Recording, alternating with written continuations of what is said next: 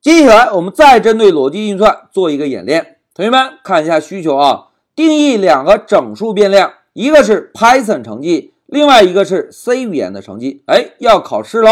同学们看一下演练需求啊，编写代码判断成绩，要求只要有一门成绩大于六十分就算合格。哎，二选一，对吧？只要有一个大于六十分，就算考试通过。那现在老师选中这段文字，然后让我们回到 P Y 上。同学们，这一小节啊，我们再新建一个空白的文件，然后老师 Ctrl V 粘贴一下需求文字，然后呢选中这段文字，Ctrl 斜线增加一个单行注释。现在老师把光标放在第二行，先来定义两个成绩。第一个成绩呢是 Python 成绩，老师呢就写个 Python 下线 score 等于八十分，哎，我们考八十分是吧？第二个成绩呢是 C 语言的成绩，老师呢就写个 C score 等于七十五分。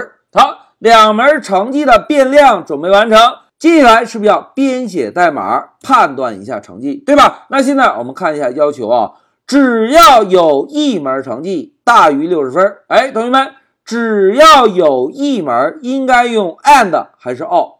哎，非常好，应该用 or 这个逻辑运算符，因为 or 连接的条件只要有一个成立就可以，对吧？那现在让我们编写一下代码，老师呢写一个 if 空格，如果 Python 的成绩大于六十，或者 C 的成绩大于六十。然后呢，不要忘记写一个重要的冒号。现在回车，回车之后呢，我们同样使用 print 函数做一个输出，写一个考试通过。好，输出完成之后，我们同样呢，如果考试不通过，也要给一个提示，应该怎么做呀？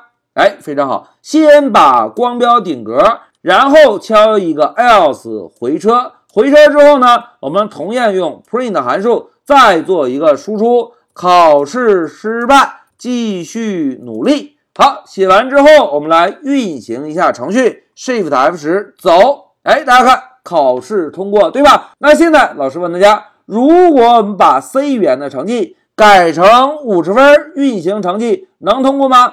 哎，必须能，对吧？因为 all 这个运算符，只要有一个条件成立。那么就认为整个条件成立，对吧？那现在我们再运行一下，走，哎，大家看，同样是考试通过，对吧？那现在老师问大家，同学们，考试失败，继续努力，应该在什么时候会输出？哎，应该在两个成绩都小于或者等于六十分的时候才会输出，对吧？那现在老师啊，把 Python 的成绩改成五十，现在我们再运行一下，Shift F 十，走。哎，大家看，考试失败，继续努力，对吧？好，演练到这里啊，老师呢就带领同学们共同完成了一下逻辑运算的第二个练习，通过 or 运算符来判断两个条件。or 运算符检查的条件只要有一个成立，那么整个大的条件都成立。好，讲到这里，老师先暂停一下视频。